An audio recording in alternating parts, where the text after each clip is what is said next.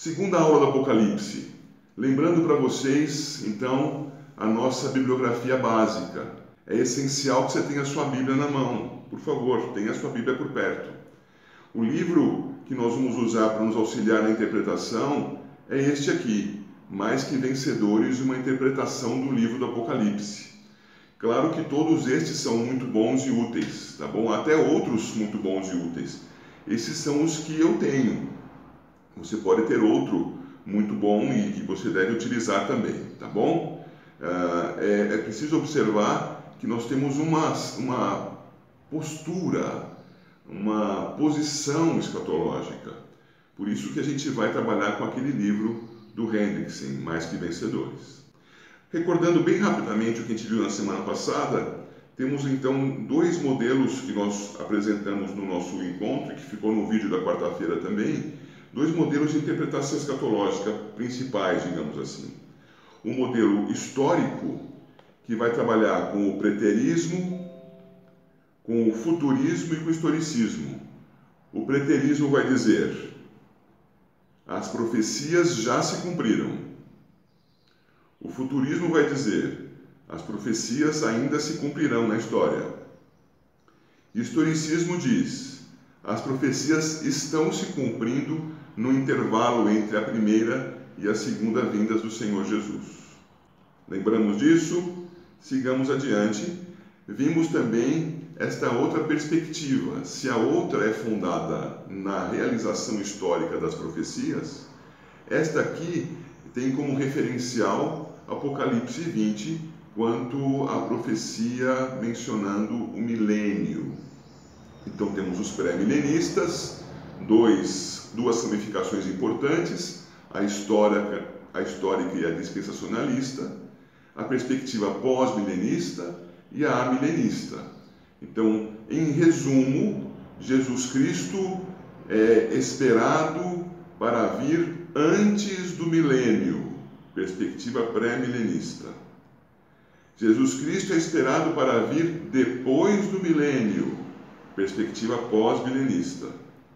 Jesus Cristo vem porque o milênio já está acontecendo. O milênio não é literal de mil anos, mas é o intervalo de tempo entre as duas vindas do Senhor. Então, nesse sentido, nos assemelhamos com a perspectiva pós-milenista, exceto pela contagem de tempo, que não é cronológica, é uma figura de muito tempo, a ideia de mil anos. Ok, recuperando isso que vimos semana passada, seguindo então, vocês devem estar vendo na sua tela aí agora escrito paralelismo progressivo. Eu vou dar uma pinceladinha aqui no paralelismo progressivo para que vocês se localizem melhor em qual é a perspectiva escatológica e a perspectiva do Apocalipse que nós vamos estudar, tá, meus queridos? Então, o nome técnico dessa perspectiva é paralelismo progressivo. Vejamos, esses nomes aí, e esse é o slide que tem as menores letras do nosso encontro dessa manhã, esse slide mostra grandes autoridades da teologia dos últimos dois séculos aproximadamente e que adotam esta posição, a do paralelismo progressivo. Certamente há outros nomes, outras pessoas cristãs com perspectivas diferentes respeitáveis também. É que esses autores são para nós, cristãos reformados, muito significativos. Também, quando a gente fala do Warfield, nós estamos falando de um teólogo dos mais influentes desde o século XIX para cá. O Warfield influenciou um teólogo que eu admiro muito, que é o Cornelius Van Til, e que escreveu uma filosofia teológica importante com base nos escritos de de Calvino e de Warfield. Isso, evidentemente, é a partir das Escrituras. Então, é um teólogo muito significativo. Até hoje, nos nossos seminários reformados, nós estudamos a teologia sistemática do Luiz Berkoff. O Martin Lloyd Jones tem um dos seus livros como é, base para os nossos estudos aqui. William Hendrickson é o autor que nós vamos usar como base, vamos ter como base para os nossos estudos com mais que vencedores. O Anthony Huckman é um autor muito significativo que tem uma, uh, um estudo do Apocalipse também muito respeitável, né? A Bíblia e o Futuro. É, o Simon Kistemacher é outro autor muito importante que nem consta aqui, o Leon Morris, enfim. Você tem muitos autores aqui pesquisar e esses autores que eu coloco aqui são os que fundamentam os nossos estudos. O Anthony Huckman diz isso aqui no livro dele. Espero que você consiga me acompanhar a leitura. O sistema de interpretação do Apocalipse que me parece mais satisfatório, embora não sem dificuldades, isto é, embora também tenha suas dificuldades, é aquele conhecido como paralelismo progressivo, que foi habilmente defendido pelo William Hendrickson em Mais que Vencedores, o seu comentário do Apocalipse. Então vejam, eu estou ancorado no Huckman, que recomenda o Hendrickson no livro que nós vamos estudar. Bem? Paralelismo progressivo. Eu vou adiante, de acordo com esta posição, vamos ver o que diz essa hipótese, né? De acordo com essa posição, o livro do Apocalipse consiste, presta atenção, presta atenção que isso faz toda a diferença agora, de sete sessões que se desenrolam paralelamente, cada uma delas retratando a igreja e o mundo desde a época da primeira vinda de Cristo até o tempo da sua segunda vinda. Havendo tempo, vocês vão ver alguns esquemas disso. O lugar comum da interpretação do Apocalipse, irmãos, é que ele seja uma sequência histórica, embora prevista profeticamente, do capítulo 1 até o capítulo 22. Portanto, o que acontecer relacionado à profecia do capítulo 3 terá que ser muito anterior àquilo que acontecer no capítulo 20. Essa perspectiva de cumprimento sequencial não é a perspectiva do paralelismo progressivo. No paralelismo progressivo, nós temos o livro do Apocalipse dividido em, olha aqui a tela, sete sessões que se desenrolam paralelamente. Então, nós teremos vários blocos do livro que terão andamento simultâneo segundo a previsão profética. Alguns vão dar mais progresso em umas áreas, outro, outros em outras áreas, de modo que os paralelos vão apresentar entre si progresso. Por isso é paralelismo progressivo. Todos têm coisas em comum, alguns ficam mais aquém no tempo, outros mais além, daí progredirem, e teremos então um paralelismo progressivo. Nós vamos continuar vendo um pouco mais, fique em paz. Vamos adiante. O tema do livro. Se você está com o seu livro aí, seu, seu Apocalipse aberto, vou pedir para você ir lá para o capítulo 17 e você vai ver o tema do livro resumido no versículo 14. Ele está projetado, mas é bom você fazer aquela cruzinha aí na sua Bíblia, aquela marcaçãozinha, claro, se você quiser. Qual é o tema do livro?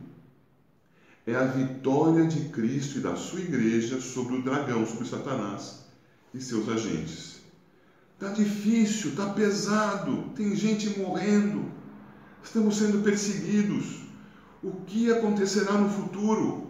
Calma, igreja. O Senhor Jesus é o vencedor. Continue confiante nele, porque na vitória de Cristo está a vitória da igreja. Ah, mas eu sou cristão, então o que acontece comigo? Na vitória da igreja está a tua vitória, cristão. Na vitória de Cristo está a vitória da igreja. Você faz parte da vitória junto com ele. Então, vão pelejar contra o cordeiro? Sim, já pelejam, já lutam contra o cordeiro. Mas essa luta será mal sucedida da parte deles. Costuma-se usar algumas palavrinhas para falar sobre isso, sobre a linguagem de guerra, né? As pessoas costumam dizer, tem até um ditado sobre isso: Fulano venceu a batalha, mas perdeu a guerra. Pois é, nós vimos muitas situações nos nossos dias em que o nosso inimigo vence batalhas, em que nós somos abatidos. Nós temos que nos lembrar que esse abatimento não é para o nosso mal, Nós somos edificados quando somos provados. Mas a vitória na guerra é do Cristo que na cruz do Calvário venceu o inimigo. E resta somente um inimigo a ser vencido, segundo a primeira epístola de Paulo aos Coríntios, capítulo 15. O último inimigo a ser vencido é a morte. Quando ele voltar e ressuscitar dos mortos, tanto incrédulos como crentes, para que todos reconheçam nele o único Senhor, estará vencida a morte. Mas a morte será vencida definitivamente em relação à nossa, à nossa situação como cristãos, porque nunca mais enfrentaremos a morte, seremos vitoriosos com Cristo. Mas o que acontecerá com os incrédulos? Eles ressuscitarão para que, integralmente, corpo e alma, vivam aquilo que é chamado na Escritura de segunda morte. Vencida a morte física, passarão à segunda morte, isto é, a aplicação do juízo eterno do Senhor sobre eles. Isto é tema de um dos nossos estudos, chegaremos até lá. Mas por hora fiquemos com isso. O tema do livro, a vitória de Cristo. Em Cristo, a vitória da igreja. E como somos cristãos, a nossa vitória em Cristo. Sigamos. Os destinatários do livro. Isso aqui é muito importante na interpretação. Serão três telas sobre os destinatários. Seria aqui em cima, é a primeira tela de três. Falando então sobre os destinatários, nós temos que entender que o livro foi intencionalmente dirigido aos crentes vivos na época de João. Veja só como seria estranho vocês receberem como igreja uma carta escrita pelo agora é, profeta Fernando. Olha que maravilha, hein? Estou agora continuando a escrever a Bíblia, coisa que não é possível mais, acabou a Bíblia, você sabe disso, já está completa.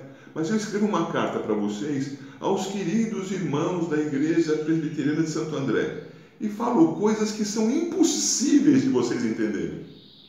Vocês olham a carta, leem e falam, ué, mas o que, que ele quer dizer com isso? Nada, não está falando com a gente.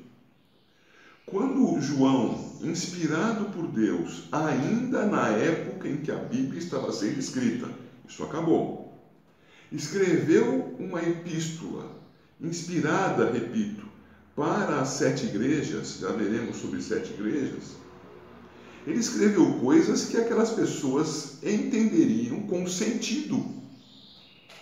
Era consolo para aquela igreja de então era consolo para aqueles irmãos na perseguição em que viviam. Logo, nós temos que interpretar as Escrituras a partir daqueles que são os seus primeiros destinatários. Está claro isso?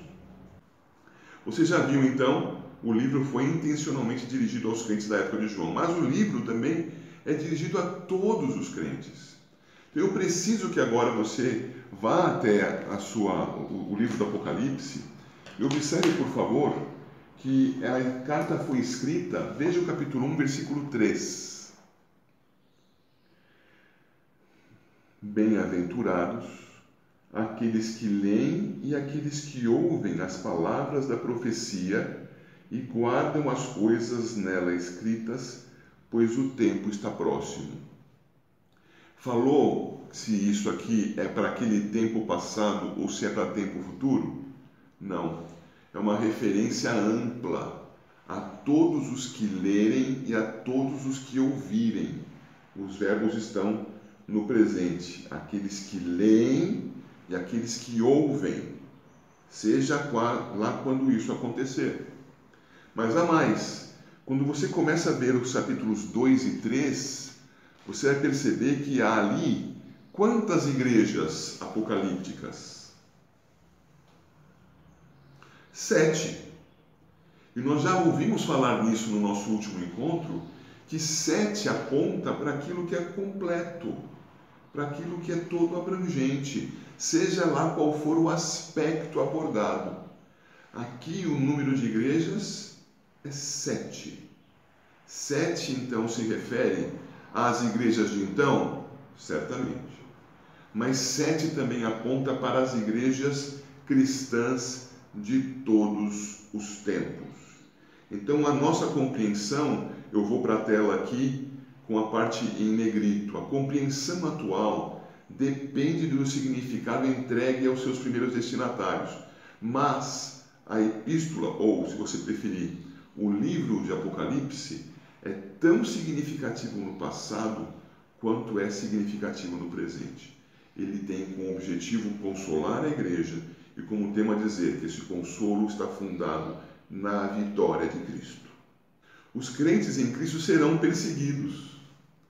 Veja, isto não é uma situação de final dos tempos, como alguns imaginam, com os últimos sete anos da septuagésima semana das setenta de Daniel. Isso não é coisa para metade daquela semana, porque alguns vão dizer que serão só três anos e meio de intensíssima tribulação. Não, isso é coisa presente agora. Os crentes em Cristo são perseguidos. Irmãos, todos quantos querem viver piedosamente em Cristo Jesus serão perseguidos? Mas quando isso? Sempre. Sempre. Se você quer ser cristão e não quer ser perseguido, você dá uma camuflada no seu cristianismo aí e depois você acerta contas com o Senhor. Quer viver com Cristo, quer seguir a Cristo, então vai ser perseguido. Prepare-se. Você já deve estar sentindo alguma coisa assim na tua vida. É a mesma coisa que vai acontecer no ensino quanto a Mateus 24, que nós não vamos ler agora. Então nós temos que ter essa noção. Perseguição para cristão é coisa presente. A letra B aqui dessa tela diz: as predições do livro, selos, trombetas, taças, apontam para princípios abrangentes dos séculos até a segunda vinda de Cristo. Nós vamos ver isso quando formos estudar, por exemplo, o capítulo 6 do livro do Apocalipse, em que há coisas ali descritas que, são, que estão acontecendo e que aconteceram nos séculos que nos precederam e que acontecerão no futuro. Isto é, são princípios, é a situação presente do mundo convulsionando na sua corrupção até que Cristo volte e restaure. Na verdade, faça novas todas as coisas. Agora, ainda nos destinatários, as cartas às igrejas são sete, isto é, toda a igreja de todos os tempos está incluída, isso já foi mencionado para vocês. E todos os crentes de todos os tempos são bem-aventurados já vimos, eu volto a ler, bem-aventurados aqueles que leem e aqueles que ouvem as palavras desse livro. Nós somos bem-aventurados ao ter contato com esse livro. Logo, meu irmão, minha irmã, cristãos, a paz do Senhor Jesus seja sobre vocês. Estamos estudando um livro de bem-aventurança para nós. Nós somos os destinatários desse livro, da bênção do Senhor sobre a nossa vida não nos assustemos. Eu avanço agora para ver com você a data da escrita. A data da escrita é, para muitos, motivo de polêmica. É que vão encontrar observações quanto à medição do templo no livro do Apocalipse e vão pensar, vocês estão me ouvindo bem? E vão pensar que então João tinha o templo ainda edificado, que o templo, você sabe, foi destruído em Jerusalém no ano 70 pelo então general, né, grande comandante Tito do exército romano, que depois passou até mesmo a ser imperador. Pois bem, alguns vão pensar, então foi antes de Tito destruir. Mas então não estão entendendo a linguagem simbólica do livro, não é? O Apocalipse é um livro simbólico cujos ensinamentos podem ser aplicados a casos é, históricos, como por exemplo no capítulo 12, o nascimento, a encarnação do Senhor Jesus na história, ou terão que ser vistas como coisas realmente é, simbólicas. Você vai ler o capítulo 4 e vai ver que existe lá uma descrição do tabernáculo no céu. Essa descrição do tabernáculo no céu não pode ser absoluta, nas cores que são apresentadas. Deixa eu citar outro exemplo: a descrição da cidade celeste. As portas são de grandes pérolas. As ruas são de ouro. Aqueles que imaginam que isso seja literal estão imaginando de fato uma cidade lá daqueles filmes de aventuras, né? Na verdade, o que nós temos são grandes símbolos ali da preciosidade daquele lugar na presença de Deus. Então, voltando aqui para a data da escrita, a perseguição com, no tempo do imperador Domiciano foi muito importante contra os cristãos. E ele tinha esta prática também, a do exílio. E se você abre lá Apocalipse, capítulo 1, e vai ler ali o versículo 9, você percebe: Eu, João, irmão vosso e companheiro na tribulação, no reino e na perseverança em Jesus, achei-me na ilha de Pátimos, perdão, na ilha chamada Pátimos, por causa da palavra de Deus e do testemunho de Jesus. Ele está dizendo que está em Pátimos por causa da perseguição. E essa perseguição com o Domiciano teve uma intensificação nesse período que está aí registrado para você na tela, 95 e 96, que bate muito bem com as expectativas da, daqueles estudiosos que veem no final do primeiro século a autoria dos escritos do apóstolo João. Aqui, o profeta João é o mesmo personagem com a função profética, não é? Apocalipse, um livro profético. Lá no Evangelho, o mesmo João é o evangelista João. É a mesma pessoa exercendo funções diferentes no meio da igreja. Terminamos aqui esse nosso segundo estudo do livro do Apocalipse. No próximo, se Deus quiser, nós vamos estudar a análise geral do livro, sobre o símbolo do sete e as grandes divisões de todo o livro do Apocalipse. Se Deus quiser, a gente se encontra no próximo estudo, então. Até lá!